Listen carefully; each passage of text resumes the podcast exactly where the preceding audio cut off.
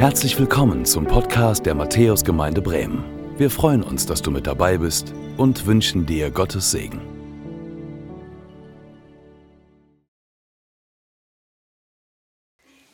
Also ich muss sagen, es ist wirklich sehr beeindruckend schön, hier vorne zu stehen und euch alle singen zu hören. Ich war gerade ganz ergriffen, das erleben zu dürfen und bin ganz, ganz dankbar, dass wir diesen Gottesdienst noch einmal gemeinsam mit allen Generationen zusammen feiern dürfen. Was ganz Besonderes.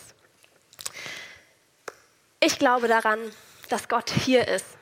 Ich glaube daran, dass Gott sich nach uns Menschen sehnt. Und ich glaube daran, dass Gott die Matthäusgemeinde liebt und einen guten Plan für die Matthäusgemeinde hier in Hochding hat. Amen habe ich da gehört, wie schön. Bevor wir in die Predigt starten, bete ich noch einmal. Jesus, danke, dass wir jetzt von dir hören dürfen. Danke, dass wir schon Lobpreis machen durften, schon gemeinsam beten durften, schon gemeinsam unseren Glauben bekennen durften.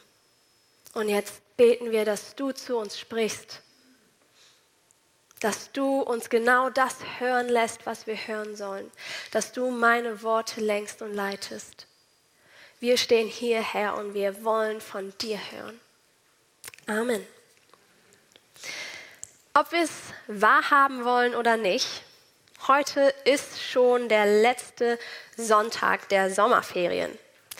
Und das bedeutet auch, dass das heute der letzte Sonntag, haben wir schon gehört, unserer Sommerpredigtreihe unaufhaltsam ist.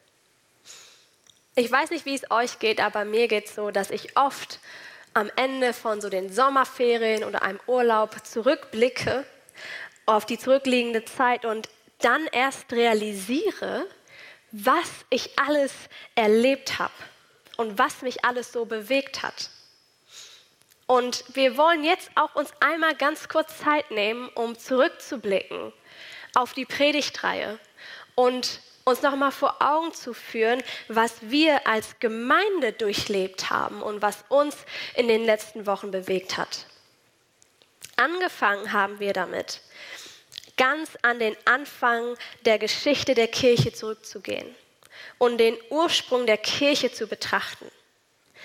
Es ging um die Bevollmächtigung der Kirche durch das Empfangen von der Kraft des Heiligen Geistes zum Auftrag der Kirche, Zeugen zu sein, mit dem Ziel für Gemeinde, Zeugen zu sein bis ans Ende der Welt. Danach haben wir uns mit Träumen und Visionen beschäftigt, als etwas, das Alte und Junge gemeinsam erleben. Die Woche darauf ging es darum, aufs Ganze zu gehen, keine halben Sachen zu machen, sondern ganz zu Gott umzukehren. Daraufhin haben wir gelernt, dass die erste Gemeinde als eine große Familie sich gesehen hat und sie so sichtbar für die Welt als Gemeinschaft gelebt haben. Und letzte Woche haben wir dann noch mehr gelernt, und zwar haben wir gelernt, was passiert, wenn Gemeinde betet. Wir haben gelernt, wie viel Kraft darin liegt, wenn Gemeinde gemeinsam betet und es auch selber ausprobiert. Vielleicht erinnerst du dich noch daran. Heute wollen wir noch einmal zwei Sprünge in der Apostelgeschichte wagen. Wir springen einmal zu Apostelgeschichte 6 und zur Apostelgeschichte 11. Das machen wir, weil wir zum Ende dieser Predigtreihe uns nochmal zwei grundlegende Entscheidungen angucken wollen, die in der ersten Gemeinde getroffen wurden, die bis heute Auswirkungen auf uns haben und auch bis heute relevant für uns sind. Trotzdem möchte ich euch nicht im Dunkeln lassen, was in der Zwischenzeit in der Apostelgeschichte so passiert ist und werde es einmal ganz grob für euch zusammenfassen. Die erste Gemeinde hat zum einen Schweres erlebt. Es gab Betrug innerhalb der Gemeinde.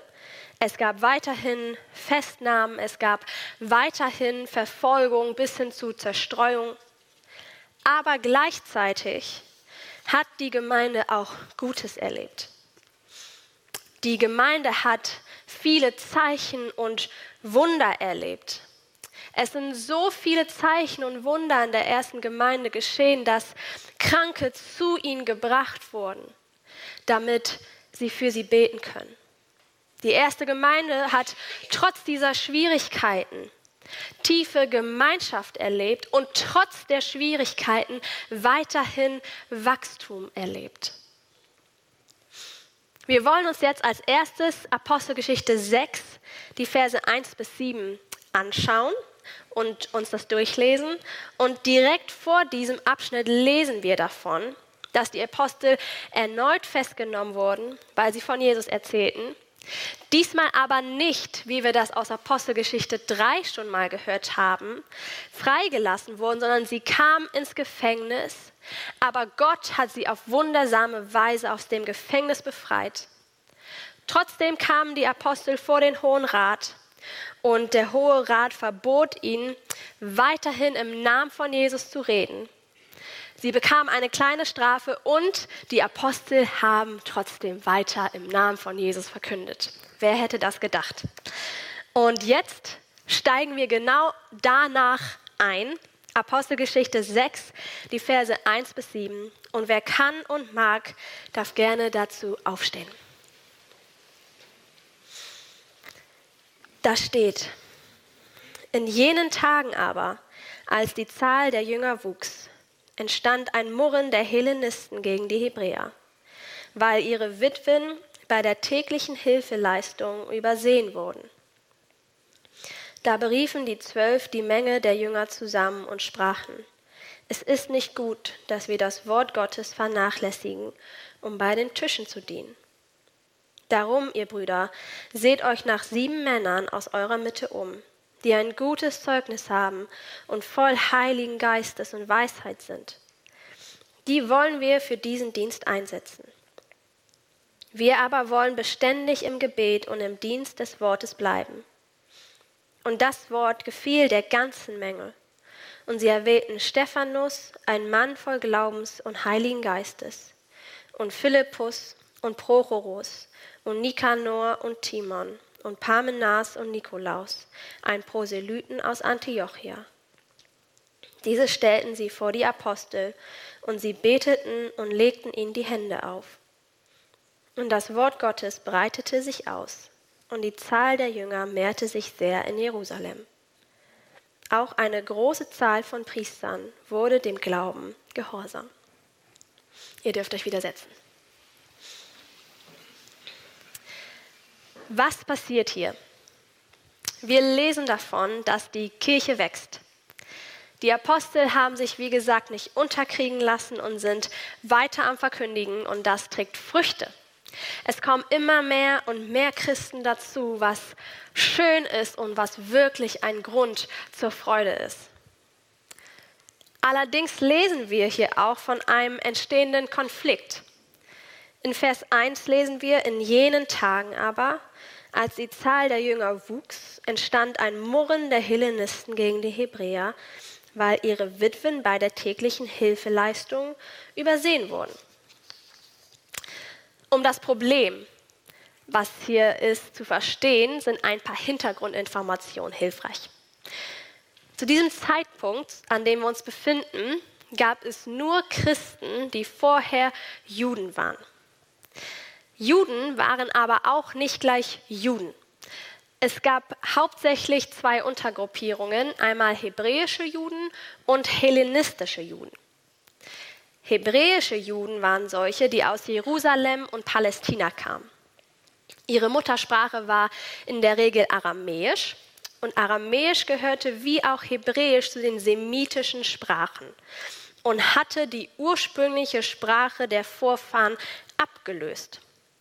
Die hebräischen Juden waren sehr, sehr stolz darauf, dass sie es geschafft hatten, nicht von fremden Einflüssen beeinflusst worden zu sein.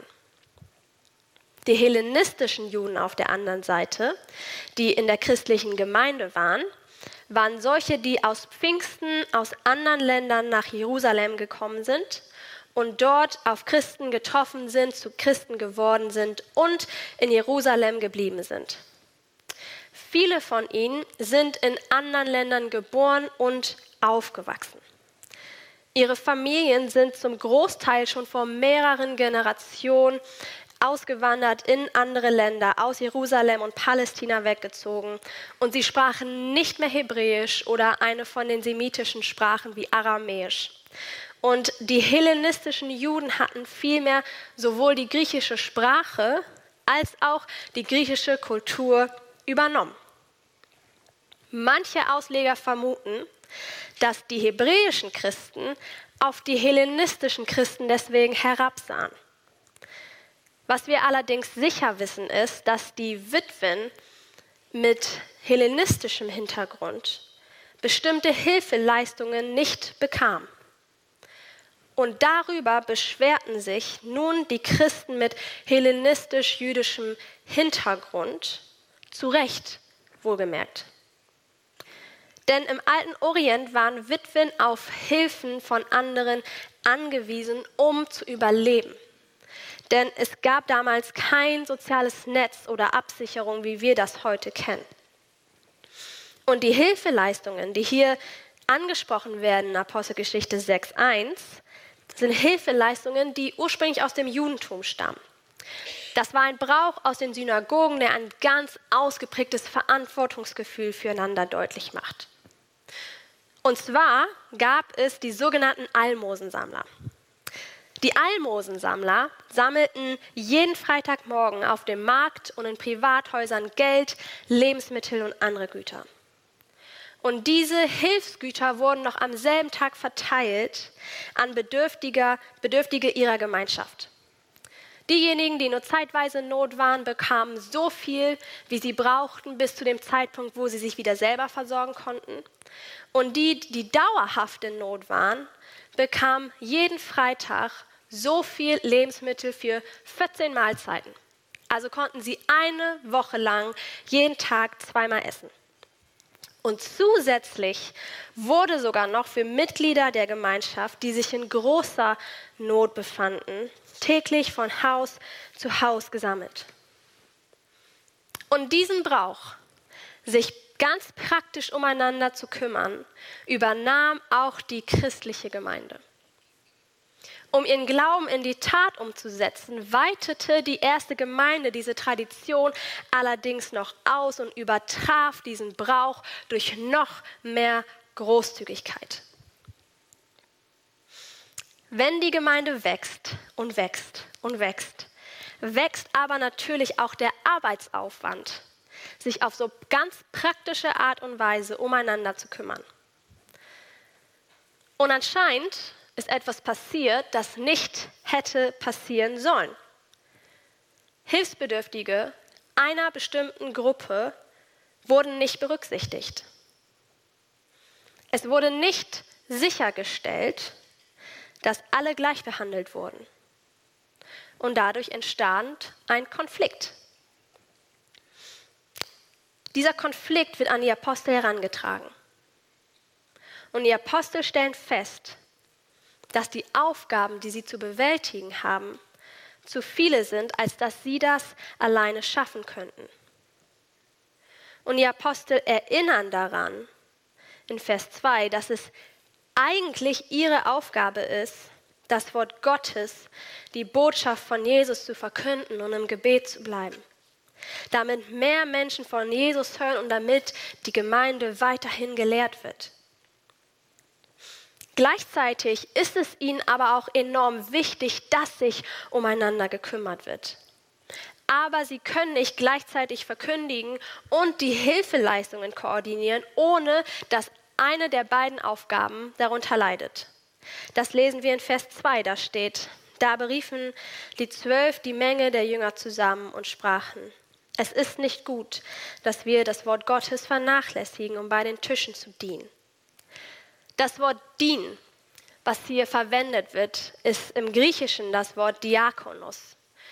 Das klingt sehr ähnlich wie das Wort Diakonie, was wir kennen.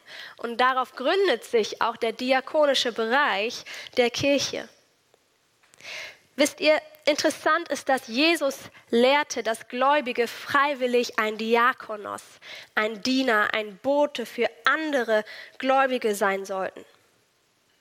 So wie auch er ein Diener war. Jesus selber benutzt diesen Begriff auch, um die Beziehung seiner Nachfolger zu sich selbst zu beschreiben. Es gab in der damaligen Gemeinde also zwei große bedeutende Bereiche. Einmal die Verkündigung und einmal die Diakonie. Und ich glaube, wir kennen das immer noch, dass immer mal die Frage gestellt wird, was ist wichtiger? Was ist wichtiger? Um diesen beiden wichtigen Bereichen gerecht zu werden, delegieren die Apostel nun die Verantwortlichkeiten. Das lesen wir in Vers 3 und 4. Und wisst ihr, das machten sie nicht, um bestimmte Aufgaben zu degradieren und zu sagen, der eine Bereich ist wichtiger als der andere. Sie delegieren Verantwortung, um den Aufgaben gerecht werden zu können und um ihrer Berufung von Gott treu zu bleiben. Es geht hier nicht darum zu sagen, was ist wichtiger, sondern es geht hier um eine berufungsorientierte Aufgabenteilung und darum, dass alles so ausgeführt wird, wie es sein soll.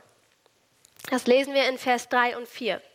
Da steht, darum, ihr Brüder, seht euch nach sieben Männern aus eurer Mitte um die ein gutes Zeugnis haben und voll Heiligen Geistes und Weisheit sind.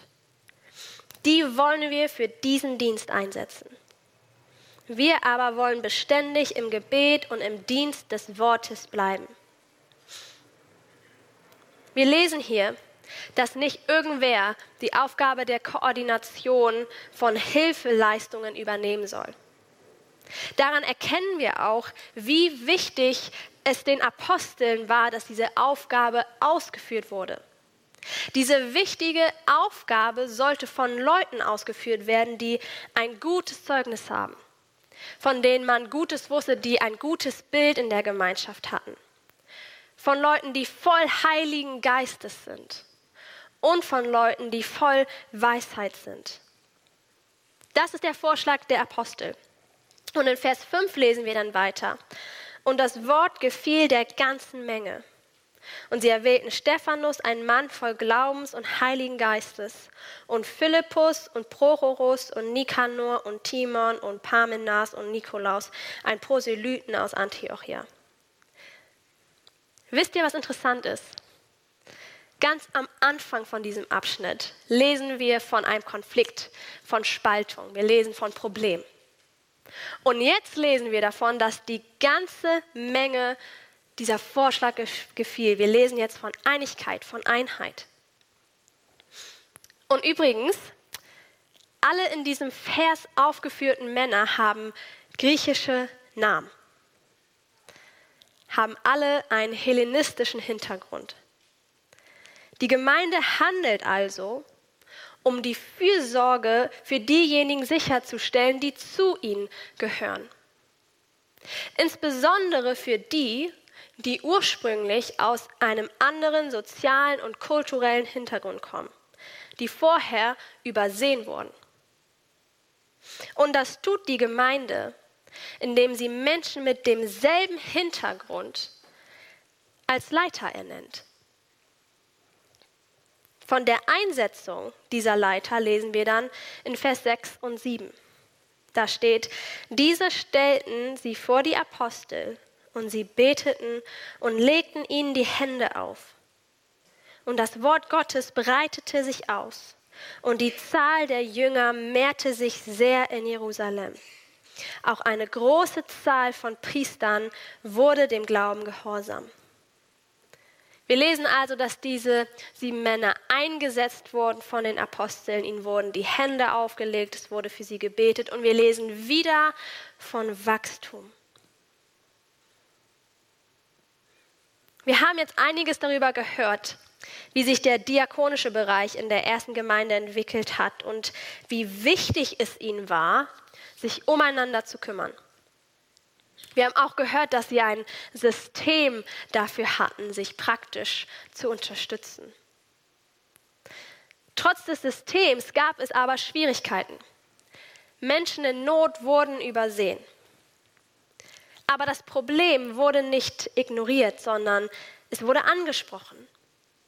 Aufgaben wurden verteilt, Verantwortung wurde übergeben, Leiter wurden ernannt und damit wurde dafür gesorgt, dass möglichst alle Mitglieder, die in Not waren, auch Hilfe empfingen. Wir merken also, dass Diakonie ein zentraler Bereich in dem Gemeindeleben der ersten Gemeinde war. Die erste Gemeinde hat zuerst lokal verkündet und sich um die Nöte der Menschen gekümmert. Und das mit viel Aufmerksamkeit und mit viel Personal.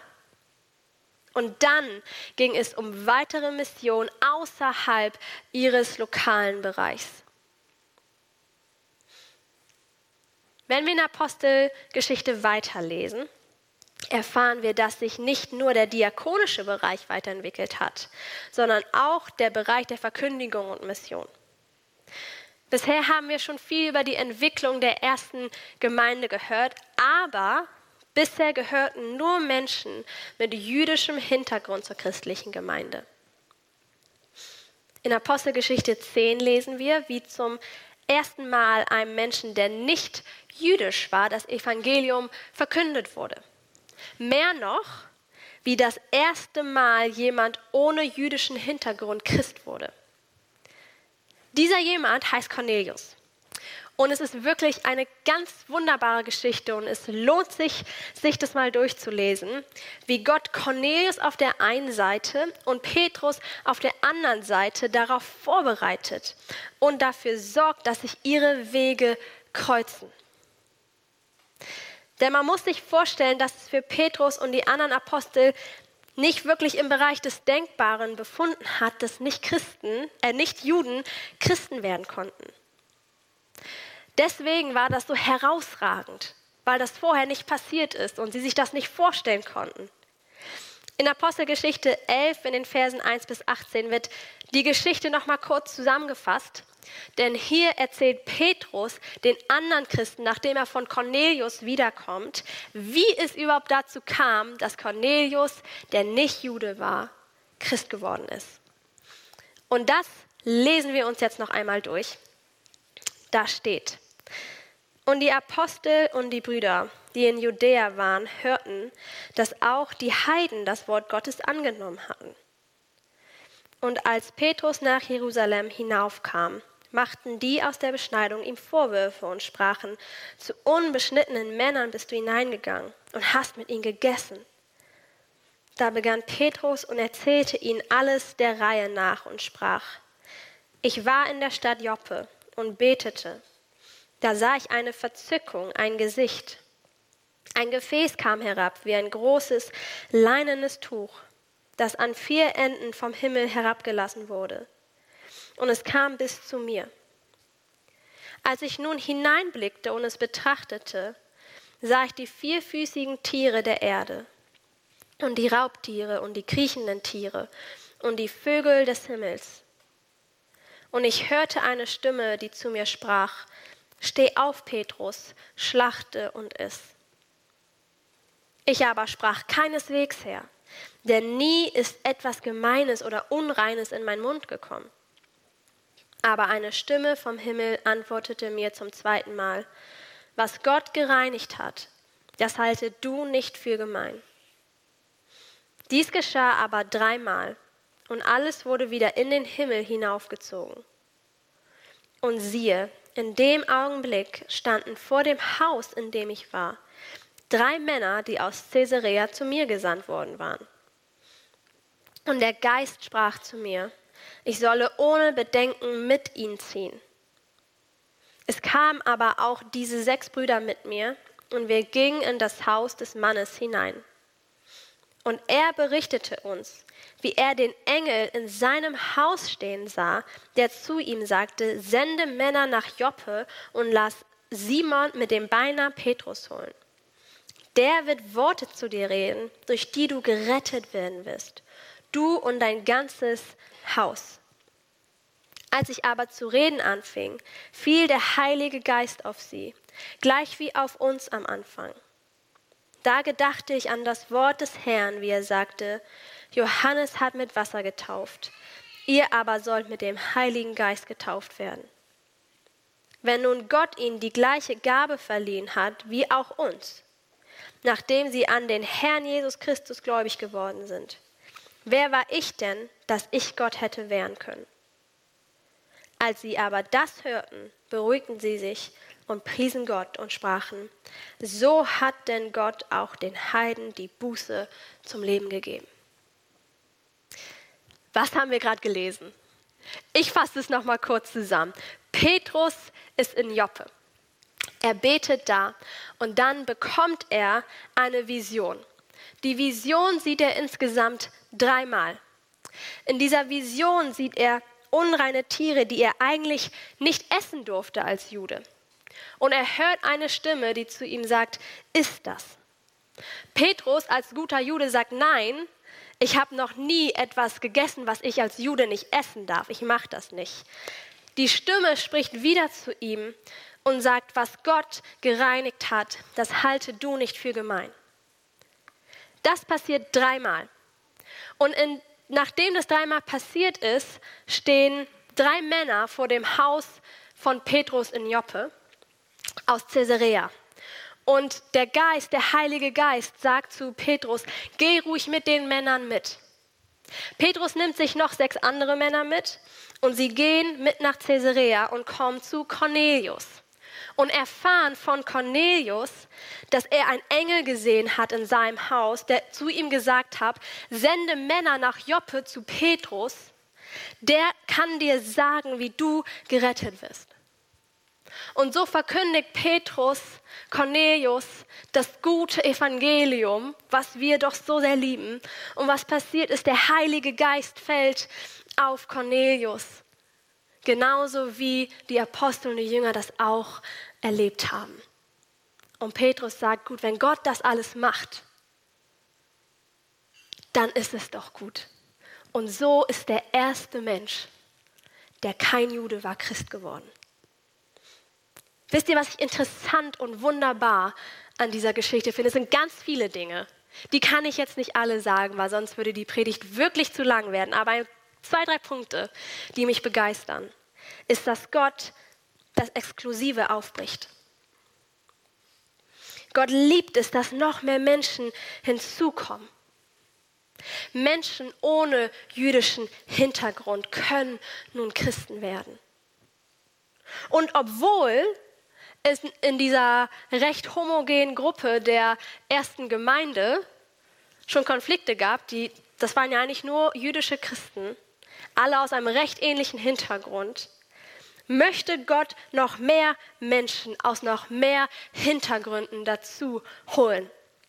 Und ich glaube, Gott wusste, dass das auch noch komplizierter werden könnte, dass es vielleicht noch mehr Konflikte geben könnte. Aber Gott sagt trotzdem, ich will noch mehr Menschen.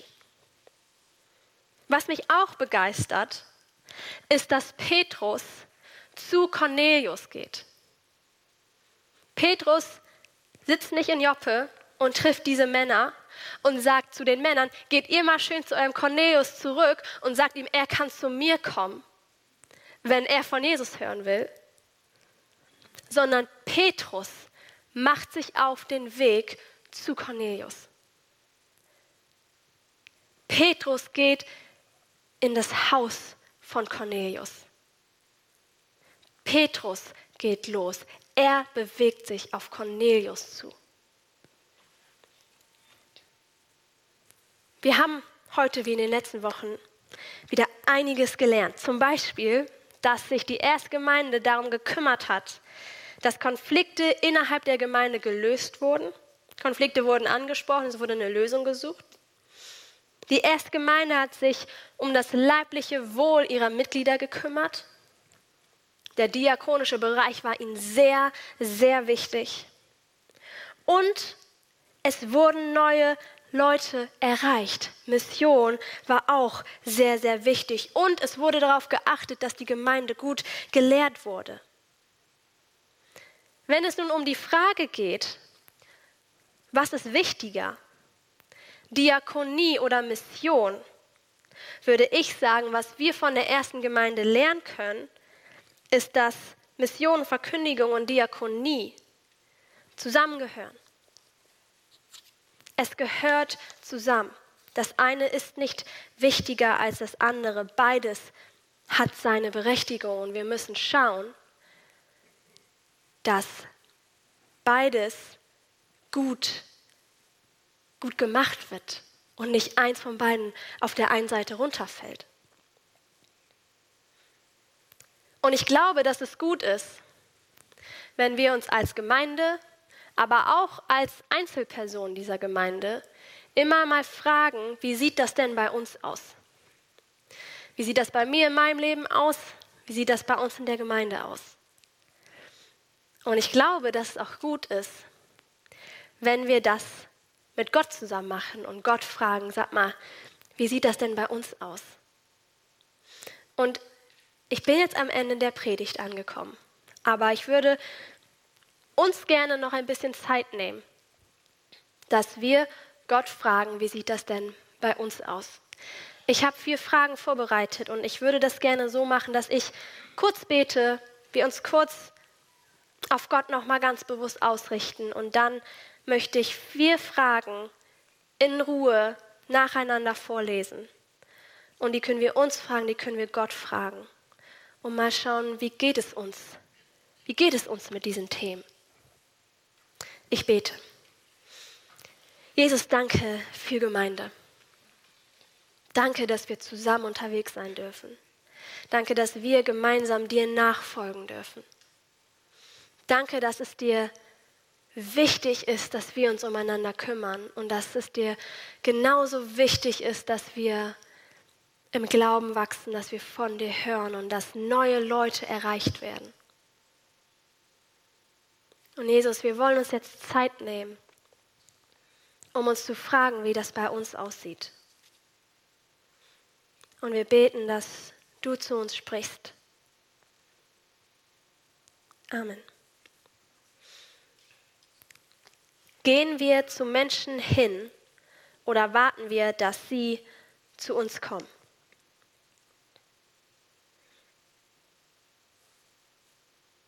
Gehen wir nur auf Menschen zu, die wie wir selbst sind, oder auch auf Menschen anderer Herkunft und Hintergründe, die ganz anders sind?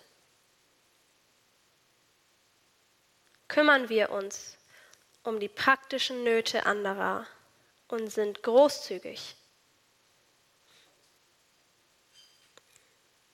Lassen wir Ungleichbehandlung zu oder gehen wir dazwischen?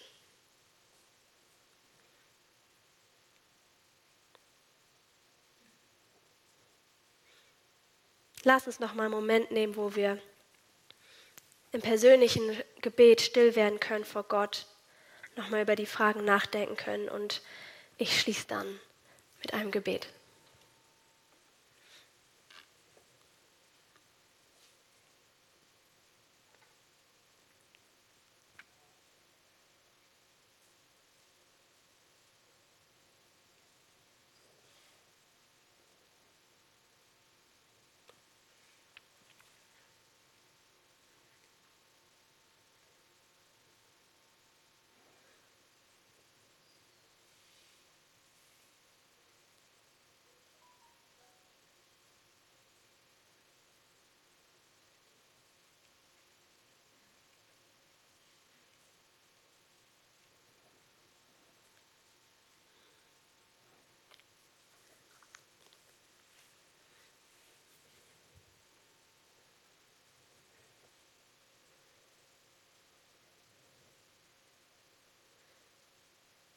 Vater im Himmel, wir kommen als Matthäus-Gemeinde vor deinen Thron und wollen dir sagen, dass wir uns eine Gemeinde wünschen, in der wir uns umeinander kümmern, in der wir neue Leute herzlich aufnehmen. Wir wünschen uns eine Gemeinde, in der sich Menschen angenommen fühlen, Wir wünschen uns eine Gemeinde, in der wir gerecht miteinander umgehen. Wir wünschen uns eine Gemeinde, in der wir gut gelehrt werden. Wir wünschen uns eine Gemeinde, die wächst, in der wir erleben dürfen, dass neue Leute dazukommen, dass wir mehr Glaubensgeschwister dazu gewinnen können. Wir wünschen uns, dass wir auf Menschen zugehen können.